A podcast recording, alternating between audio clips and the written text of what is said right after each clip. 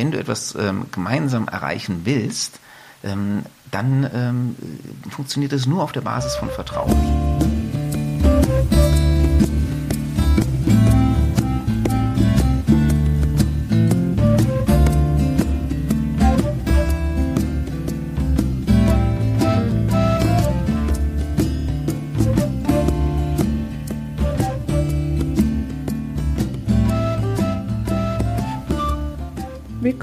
Bei Sei Du CDU, dem Podcast der CDU Wiesbaden.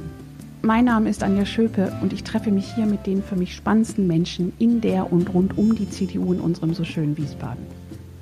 Ich möchte von diesen Menschen wissen, was sie machen, warum sie es machen, wie sie denken und was ihnen wichtig ist. Mich interessiert dabei auch, wie sie denn eigentlich so funktioniert, die Politik. Seien Sie herzlich eingeladen, einfach zuzuhören, eine gute Zeit zu haben – und hoffentlich viel Interessantes zu erfahren. Dieses Mal treffe ich mich mit Alexander Lorz. Alexander Lorz ist seit Februar einer unserer stellvertretenden Vorsitzenden im Kreisvorstand der CDU Wiesbaden. Seit der letzten Landtagswahl ist er auch Landtagsabgeordneter. Außerdem ist er Kultusminister in Hessen und das schon seit 2014. Vorher war er zwei Jahre schon Staatssekretär im Kultusministerium. Ein Amt, das für ihn nicht völlig neu war, denn von 2007 bis 2009 war er bereits Staatssekretär im Wissenschaftsministerium. Also jemand, der schon fast ein Altgedienter in der Landespolitik ist, so wie er es selbst in unserem Gespräch nennt. Seine berufliche Heimat ist die Wissenschaft. Er ist Juraprofessor. Alexander ist, finde ich, ein Mensch, dem das wissenschaftliche Denken wirklich im Blut steckt und man das auch sehr deutlich merkt, wenn man mit ihm spricht.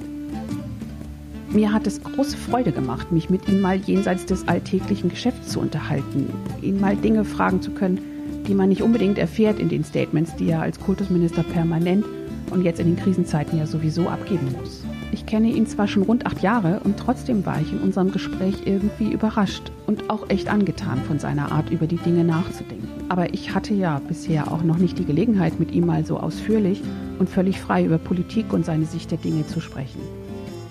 Mir sind bisher wirklich wenige Menschen begegnet, die so aufgeräumt in ihren Gedanken und Ansichten sind und trotzdem nicht gleichzeitig den Eindruck hinterlassen, sie wüssten immer und sowieso am besten, wo es lang geht. Und so verflog die Zeit geradezu und das Gespräch ist deutlich länger geworden als eigentlich geplant. Und da ich einfach nichts weglassen und rausschneiden wollte, gibt es jetzt zwei Teile dieser Folge. Ich glaube einfach, dass es so für Sie als Hörer angenehmer sein kann, weil die einzelnen Teile nicht zu lang sind, sodass man sich die Zeit gut nehmen kann. Ich bin gespannt, wie Sie es finden und wünsche jetzt viel Vergnügen beim Gespräch mit Professor Dr. Alexander Lotz.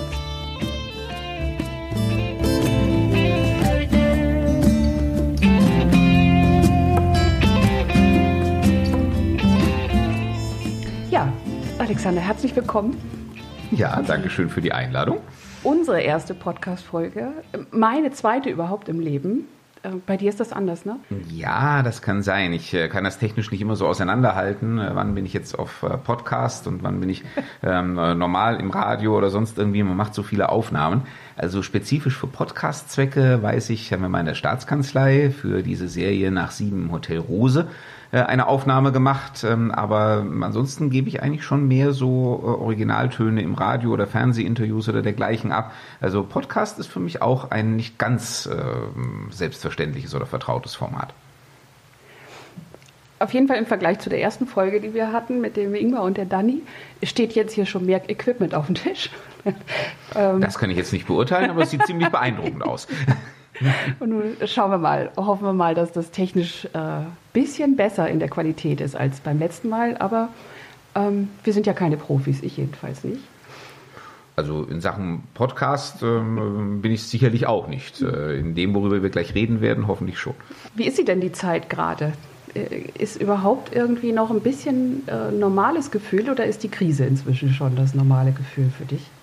Ja, bis zu einem gewissen Grade schon. Also es ist eine unglaublich anstrengende Zeit. Ähm, wobei ich zugebe, das war vor den Sommerferien noch anstrengender, äh, als man äh, wirklich halt noch äh, in dieser Hochzeit der Pandemie lebte, ähm, als man sich eigentlich bei jedem Schritt unsicher war, weil ja auch äh, kein Wissenschaftler, niemand einem sagen konnte, was wirklich passieren wird. Inzwischen wissen wir doch schon ein bisschen besser mit dem Virus umzugehen. Ich will wirklich nicht behaupten, dass wir jetzt schon alles im Griff hätten, bei weitem nicht, äh, aber es ist kein Vergleich äh, zu der Situation, die wir im Frühjahr oder auch Frühsommer hatten. Und ähm, ja, bis zu einem gewissen Grade äh, muss man das natürlich im Moment als neue Normalität akzeptieren, äh, dass man halt in diesem permanenten Krisenmanagement lebt. Äh, wir versuchen so viel wie möglich ähm, auch jetzt an Routine zu entwickeln, äh, wieder äh, auch in Richtung eines regelhaften Betriebs zurückzukommen. Aber es gibt natürlich immer wieder die Vorfälle, wo man einfach merkt, oh, okay, also äh, das ist noch lange nicht Normalbetrieb, äh, das ist nach wie vor eine Form von Ausnahmezustand und es ist ja vielleicht auch ganz gut so, dass man sich dessen bewusst bleibt. Also ich habe ehrlich gesagt nach einer Weile aufgehört, ähm, mir die Kommentare, die auf Social Media zu lesen sind, ähm, wenn du mit Videobotschaften rausgehst, ähm, äh, wenn neue Dinge auch zur Schule veröffentlicht werden. Ich habe aufgehört, mir die Kommentare durchzulesen, ähm, weil ich gemerkt habe, wie toxisch das ähm, auf mich wirkt. Ähm, wie, wie ist diese Zeit für dich? Ähm, liest du äh, dann doch teilweise die äh, weit über jegliche Grenze des Akzeptablen hinaus formulierten Feedbacks, die da zu finden sind? Ähm, oder liest du das gar nicht? Ähm, blendest du das aus? Oder wie, wie ist es gerade? Wie gehst du gerade mit der ganzen Kritik, die es ja auch gibt, um? Ja, also zunächst einmal, ähm, man kommt gar nicht dazu, wirklich alle Kommentare zu lesen, äh, gerade in diesem Bereich Social Media. Das äh, war jedenfalls in der Krise so wahnsinnig viel, ähm, da würde man nichts anderes mehr tun den ganzen Tag. Ähm, wir haben das auch außerhalb von Social Media gemerkt, also auch die Zahl äh, der Zuschriften, die uns normalerweise erreichen und wir sind im Kultusministerium schon das Ressort, das die mit Abstand meisten Zuschriften von Bürgerinnen und Bürgern bekommt, äh, weil halt Schule nahezu jeden angeht. Ähm, aber das hat sich nochmal, ich weiß nicht, verfünffacht, verachtfacht, ähm, also ähm, wirklich mit einem äh, Faktor von äh, einer höheren einstelligen Zahl multipliziert. Und ähm, ich muss ehrlicherweise gestehen, wir haben allergrößte Schwierigkeiten, wirklich nachzukommen. Äh, trotz ähm, einer großen Besetzung auch bei uns im Bürgerbüro, ähm, die wirklich auch da permanent daran arbeiten. Und ich bitte auch alle um Verständnis, ähm, die sich vielleicht auch äh, denken, die Antwort hätte ein bisschen schneller erfolgen können. Ähm, es ist einfach so, wenn von heute auf morgen äh, die fünf- bis zehnfache Menge äh, an Anfragen über einen hereinbricht, äh, dann verzögert sich natürlich die Bearbeitung. Also rein quantitativ ist es unmöglich, alles zu lesen. Aber natürlich lese ich teilweise. Ähm, natürlich lasse ich mir berichten ähm, von all denen, die das lesen, ähm, was da so im Einzelnen reingeht. Die Dinge, die direkt an mich persönlich gerichtet sind, die lese ich auch tatsächlich alle selber.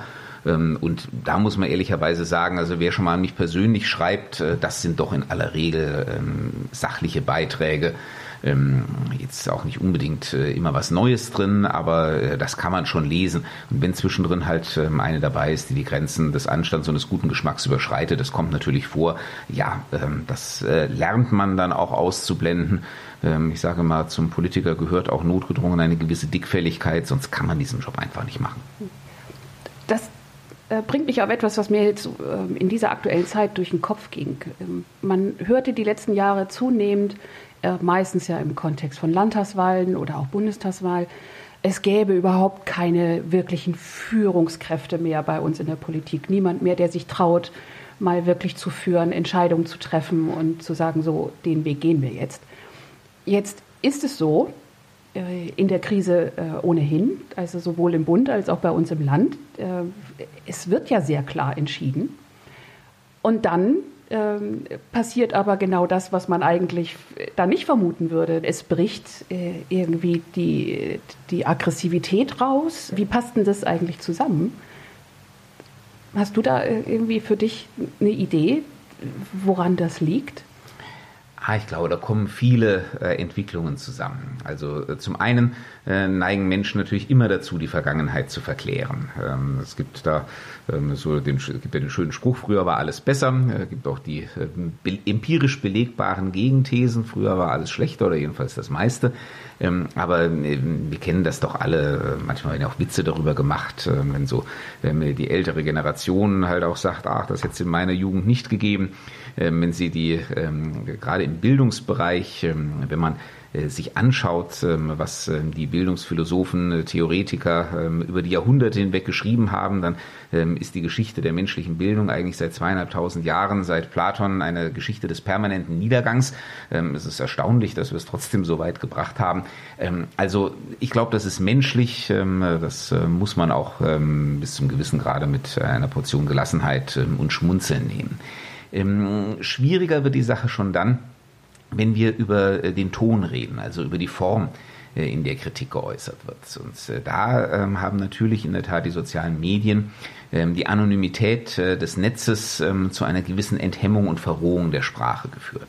Und auch zu einem Verlust an argumentativem Niveau, weil man eben ähm, als äh, sozusagen das früher noch alles gefiltert wurde, wenn man halt äh, in die klassischen Medien kommen wollte und anders konnte man sich nicht verbreiten, ähm, dann äh, musste man halt schon auch einen gewissen Anspruch erfüllen, sonst wurde man einfach nicht gehört. Ähm, und den anderen blieb dann nur übrig, äh, vielleicht zu Hause irgendwie auf der Matrize eigene Flugblätter ähm, herzustellen und die irgendwo auf der Straße zu verteilen. Ähm, heute ist das natürlich alles anders. Das ist ja auch sehr schön. Jeder kann eine Stimme erheben äh, im Netz und auch Menschen, die vorher niemand kannte, können plötzlich äh, im Netz da zu viel gehörten Stars werden. Das ist auf der einen Seite eine großartige Chance für Partizipation, aber es führt eben natürlich auch dazu, ähm, dass, ähm, ja, dass eben auch dort Stimmen laut werden, die eben kein Niveau mehr halten, egal ob jetzt argumentativ oder ähm, auch einfach nur nach den Regeln von Sitte und Anstand.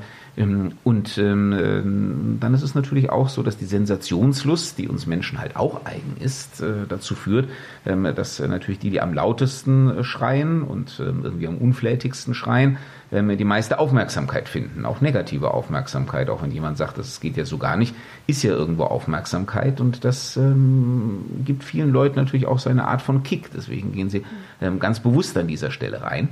Ähm, das sind so diese generellen Tendenzen, ähm, die wir sehen. Das, ähm, dazu kommt ja noch das Phänomen der Echokammern oder der Filterblasen. Also, äh, dass man sich dann auch, äh, weil man sich eh nur unter seinesgleichen bewegt, das Gefühl hat, äh, also alle sind der eigenen Meinung, nur irgendwie dieser blöde Politiker da vorne, der hat es irgendwie nicht begriffen. Und das wird natürlich dann gefährlich, wenn die Menschen sich gegenseitig so selbst darin bestärken, dass sie dann das Gefühl haben, jeder, der nicht ihrer Meinung ist, ist entweder dumm oder bösartig und nicht merken, dass eigentlich der Großteil Großteil der anderen Menschen anderer Meinung ist ähm, als sie selber. Das sind die generellen Phänomene. Das verstärkt sich jetzt natürlich in der Krise, ähm, weil die Menschen unsicher sind, äh, verunsichert, ähm, weil sie nach Verlässlichkeit rufen, die ihnen in dieser Form im Moment niemand geben kann. Ähm, das ist alles vollkommen verständlich. Diese Krise hat alles ähm, durcheinander geworfen, ähm, wessen wir uns in den letzten Jahren und Jahrzehnten eigentlich total sicher waren. Und äh, die Menschen suchen nach Halt, suchen nach Orientierung und natürlich fühlt, äh, wenn jemand äh, gerade diesen Halt, diese Orientierung vermisst, dann kann das sehr schnell eben auch in Aggressivität umschlagen. Und das, glaube ich, ist auch Teil des Phänomens, das wir im Moment beobachten diese unterschiedlichen Phasen, die es jetzt äh, in dieser Corona-Zeit äh, eben auch bei, bei den Maßnahmen in der Schule gab, ist es dann so, dass erst einmal diese Unsicherheit so rausbricht, wenn also eine nächste Phase in Richtung Schulöffnung ähm, anstand? Worauf ich hinaus will, die, diese Aggressivität und diese Unsicherheit, bricht die immer am Anfang dann so richtig raus und lässt sie dann deiner Meinung nach ein ähm, bisschen nach, weil dann doch ein größerer Teil irgendwie merkt, naja, ich war zwar vorher anderer Meinung und habe das für falsch gehalten, aber es scheint ja zu gehen? Oder zieht sich eigentlich diese, die, die Gruppe dieser total unsicheren und deshalb auch aggressiven ähm, durch die ganze Zeit unverändert durch? Nein, ich glaube, ähm, das aktualisiert sich halt immer, wenn eine Veränderung ansteht. Ähm, also wir sind ja mittlerweile so im sechsten Öffnungsschritt. Ähm, das hat alles angefangen, als wir äh, direkt noch nach Beginn der Pandemie die schriftlichen Abiturprüfungen durchgeführt haben, als ähm, erstes und zu diesem Zeitpunkt einziges Land in Deutschland.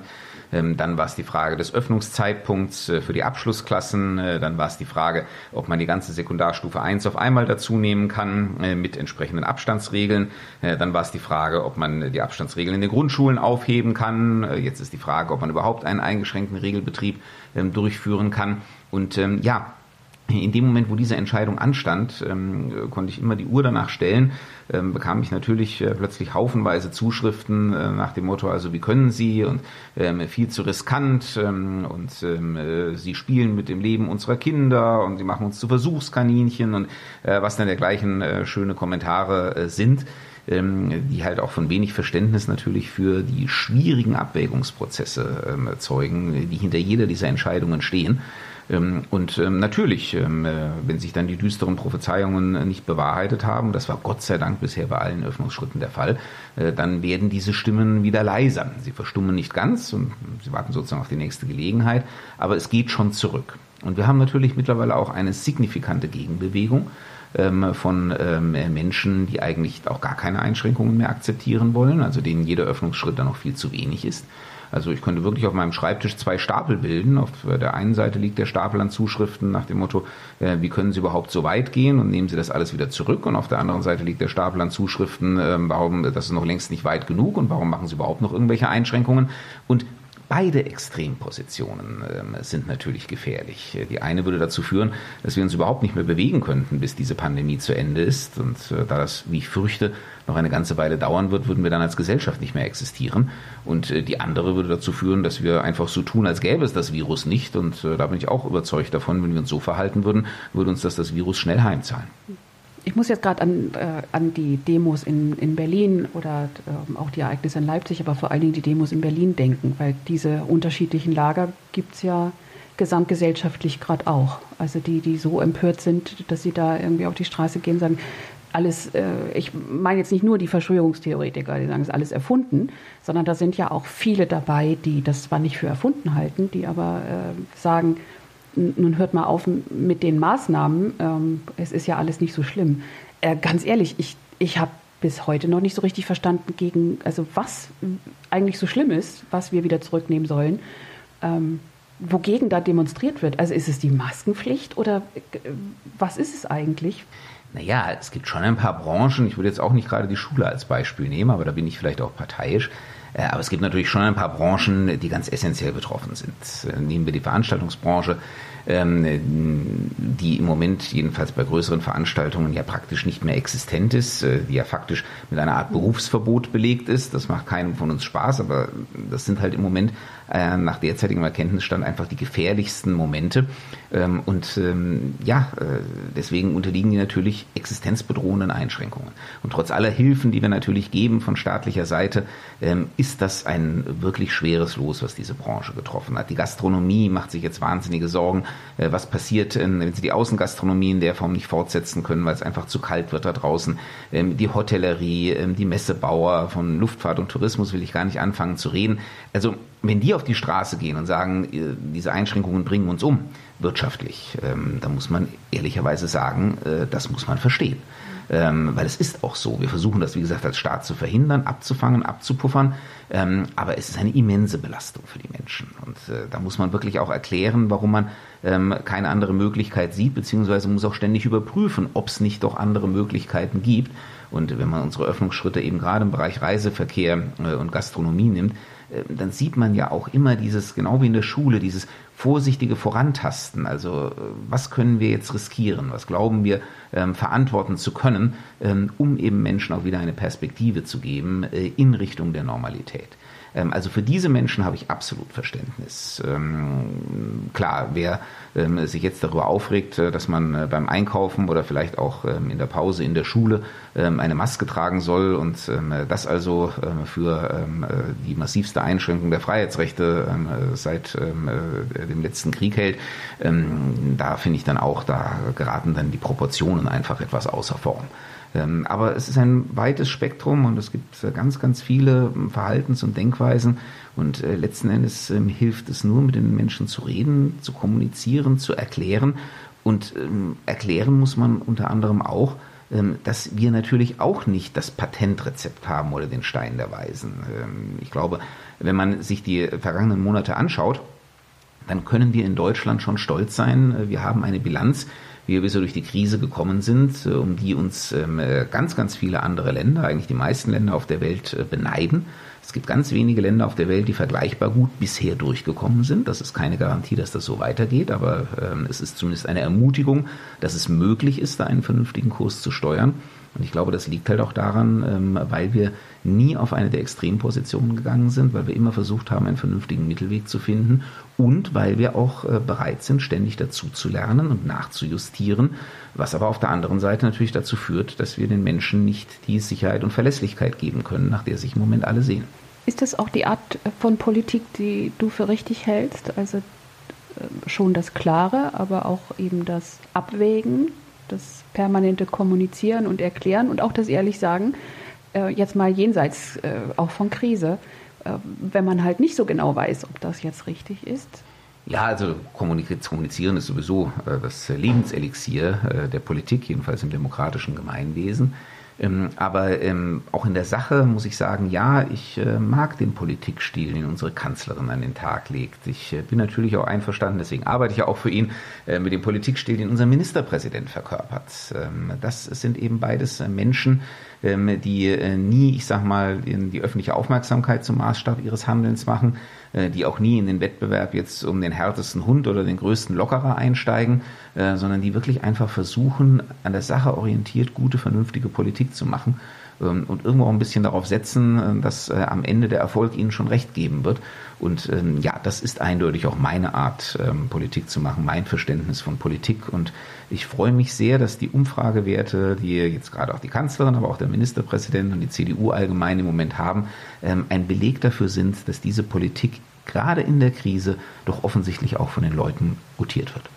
Warum ist das außerhalb der Krise nicht der Fall? Nur ich denke einfach an die Zeit ähm, vor Corona zurück. Äh, da äh, mhm. ließen unsere Umfragewerte eine ganze Menge zu wünschen übrig. Äh, und ähm, da hatte man ja auch schon ein bisschen eben den Abgesang auf ähm, diesen Politikstil, so nach dem Motto, wir wollen jemanden, der wieder klare Kante zeigt, ja, und mir mal Linie vorgibt, Führung, du hast es vorhin schon angesprochen.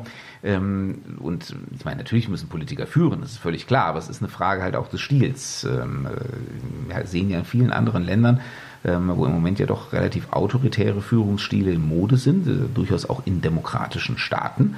Ich glaube, man muss keine zitieren, hat jeder so den einen oder anderen vor Augen, wo mit populistischen Stimmungen eben versucht wird, äh, Politik zu machen, Leute hinter sich zu scharen ähm, auch wenn das ähm, am Ende vielleicht zu katastrophalen Ergebnissen führt, für die man dann irgendeinen Sündenbock sucht. Äh, das, ähm, und da bin ich sehr froh, ähm, war in Deutschland bisher jedenfalls nicht der Stil, äh, mit dem man großflächigen Erfolg hatte. Und ich hoffe sehr, dass das so bleibt. Wie ähm, so in, in äh, deinem Werdegang ähm, war dir das von Anfang an klar, dass das die Art von Politik ist, die du gut findest und auch selber praktizieren möchtest? Oder gab es so unterschiedliche Lernphasen, Entwicklungsphasen? Gab es vielleicht auch Vorbilder? Na gut, als junger Mensch ähm, ist man immer so ein bisschen, wie soll ich sagen, lautstärker und entschiedener unterwegs. Äh, das gehört auch dazu. Deswegen muss die äh, Jugend, auch die politische Jugend, immer so ein bisschen im Stachel, äh, im Fleisch ähm, äh, der Eingesessenen sein. Jetzt bin ich selbst sozusagen etwas alt eingesessen. Und natürlich äh, verändert man sich, ähm, abgesehen vom Älterwerden, ähm, verändert man sich auch durch die Lebenserfahrung, die man sammelt, auch durch die beruflichen Erfahrungen. Ich bin ja nun Jurist, ich bin Hochschullehrer, also Wissenschaftler ähm, und habe das ja 20 Jahre ausgeübt, diesen Beruf, ähm, bevor ich hauptamtlich in die Politik gewechselt bin. Und das prägt einen natürlich auch. Und ähm, gerade dieses Argumente sammeln und abwägen und Balance finden, ähm, das ist ein Kernelement äh, der Juristerei und äh, das äh, ständig auch die eigene Position ständig in Frage zu stellen, ähm, zu schauen, ähm, was ähm, gibt es möglicherweise für neue Hypothesen, was gibt es für neue Erkenntnisse, wie muss ich ähm, äh, mich selbst und meine Position verändern. Ähm, das ist ähm, eine typische Herangehensweise der Wissenschaft und beides ist, äh, steckt mir sozusagen im Blut und deswegen übertrage ich das natürlich auch auf meine Art Politik zu machen. Wie wird man eigentlich Minister?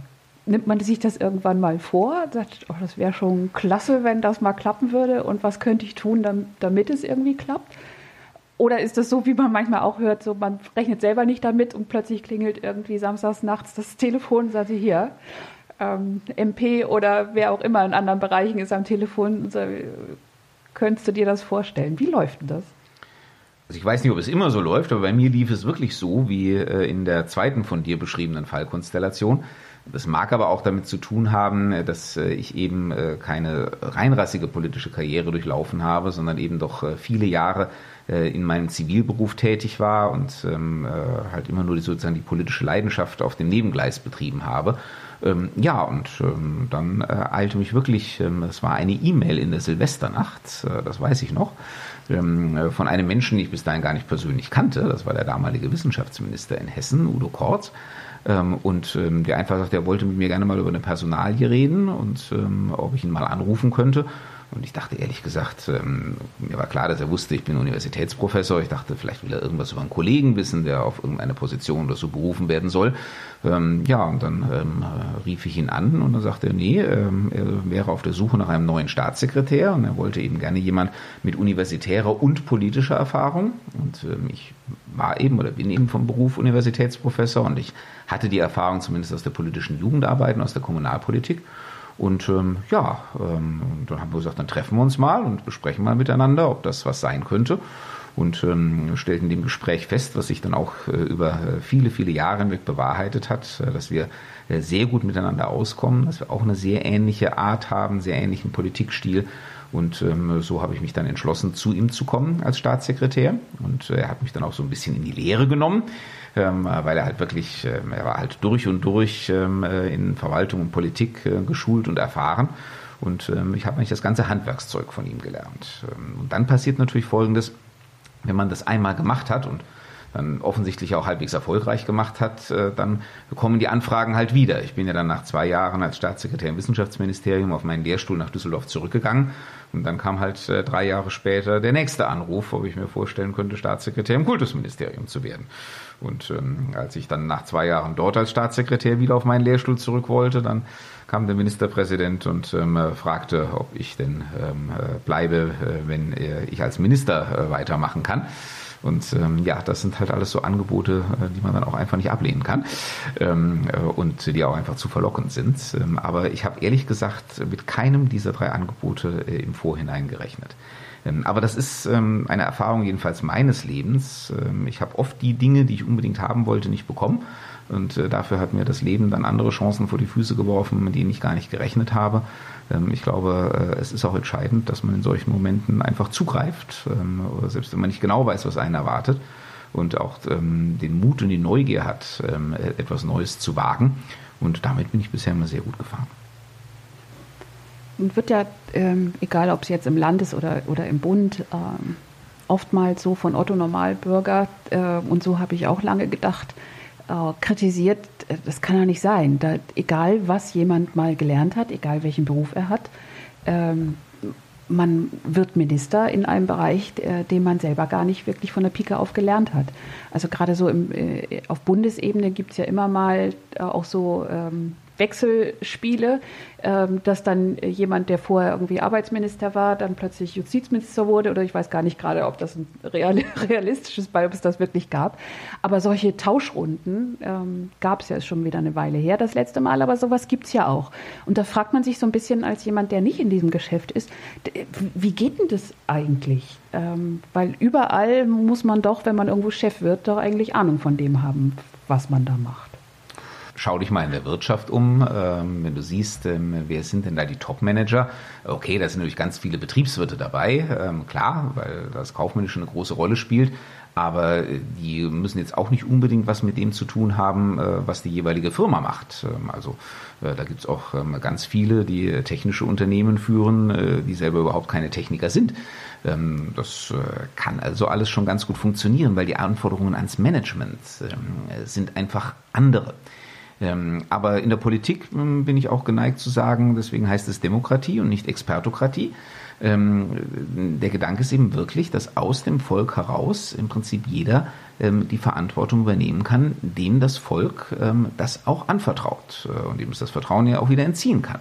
Ähm, und ähm, im alten Athen ähm, war es so, dass die Führungspositionen ausgelost wurden, äh, weil man äh, die Ansicht vertrat, äh, das könne im Prinzip jeder gleichermaßen in seiner Eigenschaft als Vertreter des Volkes. Ganz so sind wir jetzt nicht mehr unterwegs.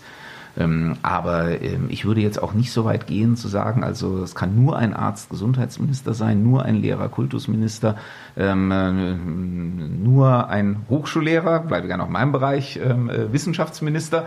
Ähm, äh, ich glaube, äh, vielleicht machen wir eine Ausnahme. Justizminister, da ist man schon der Ansicht, das könnten nur Juristen sein. Das ist natürlich etwas, was ich als Angehöriger dieser Zunft äh, immer noch sehr gerne zur Kenntnis nehme. Ähm, ich glaube, das Entscheidende ist, dass man mit den Experten umgehen muss, dass man auf ihre Ratschläge hören muss, ähm, dass man aber auch äh, natürlich, weil auch unterschiedliche Ratschläge kommen, ähm, das auch gegeneinander abwägen muss. Und dann ist es vielleicht manchmal ganz hilfreich, ähm, wenn sie selber nicht unmittelbar vom Fach sind und äh, diesen ganzen Meinungsstreitigkeiten, die es ja in fast jeder äh, der Disziplinen gibt, auch einfach offen gegenübertreten. Würdest du sagen, dass du Macht hast? Und wenn ja, wie, wie gehst du damit um? Ja, also wenn man Dinge entscheiden kann, wenn man äh, Dinge äh, gestalten kann, dann hat man natürlich Macht. Ähm, es ist allerdings weniger Macht, als sich die meisten Leute vorstellen. Das ist auch ganz gut so. Äh, das ist das Wesen eines demokratischen Rechtsstaats, dass äh, jede Machtausübung begrenzt ist. Äh, das unterscheidet uns genau ähm, von allen Formen autoritärer oder totalitärer Herrschaft, wo am Ende einer existiert, der sagt, wie es gemacht wird, und dann haben alle anderen zu folgen. Ähm, so ist unser Staat nicht konstruiert. Unsere Macht ist auf viele, viele Schultern verteilt. Ähm, deswegen hat jeder sozusagen nur ein kleines Stückchen, aber in diesem kleinen Stückchen hat er sie natürlich. Ähm, äh, ich würde auch sagen, hat er mehr Einfluss und, ähm, oder mehr äh, Gestaltungsbefugnisse. Und ähm, ja, man, wie soll man damit umgehen? Verantwortungsvoll natürlich. Verantwortungsvoll und maßvoll und äh, immer auch äh, im Bewusstsein äh, der eigenen Begrenztheit, aber auch im Bewusstsein natürlich der Entscheidungsverantwortung, die man trägt, äh, wenn man eine solche Position übernimmt. Äh, dann werden von einem auch Entscheidungen erwartet, deswegen sitzt man da. Ähm, und ähm, dann muss man eben auch bereit sein, Verantwortung zu übernehmen. Äh, wenn man das nicht möchte, ähm, dann sollte man sich lieber äh, von solchen Positionen fernhalten. Hast du den Eindruck, dass die Menschen so um dich herum sich verändert haben, seitdem du Minister bist? Also gibt es auch als Landesminister schon so etwas, dass man irgendwie denkt, na, ich weiß nicht so richtig, wem ich eigentlich vertrauen kann. Ich bin mir nicht so ganz sicher, ob die wirklich mir die Wahrheit sagen, authentisch sind oder ob sie es vielleicht tun, ja gerade weil sie sich an den Menschen halten wollen, der eben gestalten kann und auch in gewisser Weise Macht hat. Ja, das muss man natürlich wissen, aber muss man sich im Klaren sein. Ähm, viele ähm, haben Interesse ähm, an mir oder auch an anderen Entscheidungsträgern nicht als Person, sondern an der Funktion und an den Befugnissen, die ich habe. Äh, das ist aber auch völlig legitim. Also das ist nichts Böses. Ähm, das, äh, so funktioniert letzten Endes das ganze System und übrigens überall. Ähm, und das muss man einfach wissen. Ähm, man darf also auch dieses Interesse nicht als persönliche Loyalität missverstehen, aber natürlich gibt es trotzdem oder gerade deswegen auch im politischen Bereich persönliche Loyalitäten. Und äh, sie sind vielleicht sogar in diesem Bereich relevanter als in anderen, weil wenn Sie etwas zusammen erreichen wollen und ähm, äh, unser ähm, System ist so konstruiert, ähm, dass ähm, wir eigentlich ähm, auch ähm, Dinge zusammen erreichen können. Also wenn du etwas gemeinsam erreichen willst, dann ähm, funktioniert es nur auf der Basis von Vertrauen. Ich nehme als Beispiel unsere Koalition, also gar nicht mal nur unsere in Hessen, sondern ganz generell jede Form von politischer Koalition ähm, man kann gar nicht so viel äh, oder so detailliert in einem Koalitionsvertrag oder in welchen Vereinbarungen auch immer festschreiben, ähm, dass man auf alle Möglichkeiten, die eben im politischen Geschäft jederzeit eintreten können, eingerichtet wäre. Ähm, ich nehme unsere beiden letzten Legislaturperioden als Beispiel. Als wir unseren Koalitionsvertrag 2013 gemacht haben, konnte kein Mensch ahnen, dass wir 2015 ähm, eine Million ähm, Geflüchtete ins Land bekommen. Als wir 2018 unseren Koalitionsvertrag für diese Legislatur gemacht haben, konnte kein Mensch ahnen, dass 2020 die größte Pandemie seit 100 Jahren äh, über die Welt hereinbricht. Und wenn man mit diesen unvorhergesehenen Ereignissen, die immer auftreten, man weiß halt nur nicht welche und wann sie kommen, äh, aber die immer auftreten, wenn man damit umgehen will ähm, und äh, nur gemeinsam damit umgehen kann, dann funktioniert das nur auf der Basis persönlichen Vertrauens. Als Alexander sagte, dass zu Beginn der jetzigen Legislatur natürlich keiner ahnen konnte, dass die Corona-Pandemie auf uns alle zukommt, erinnerte ich mich an einen Vorwurf, den in der letzten Plenarwoche die AfD gemacht hat. Und so kam es, dass wir uns in der zweiten Hälfte unseres Gesprächs über seine aktuelle Regierungserklärung und die entsprechende Debatte im Landtag unterhalten haben. Nur zu gern habe ich diese Gelegenheit genutzt, um Alexander auch hier mal Fragen zu stellen, für die es sonst irgendwie nie die Gelegenheit gibt. Und für alle, die seine Antworten auch interessieren, gibt es den zweiten Teil dieser Podcast-Folge. Ich hoffe, es hat Ihnen bereits bis hierhin gefallen.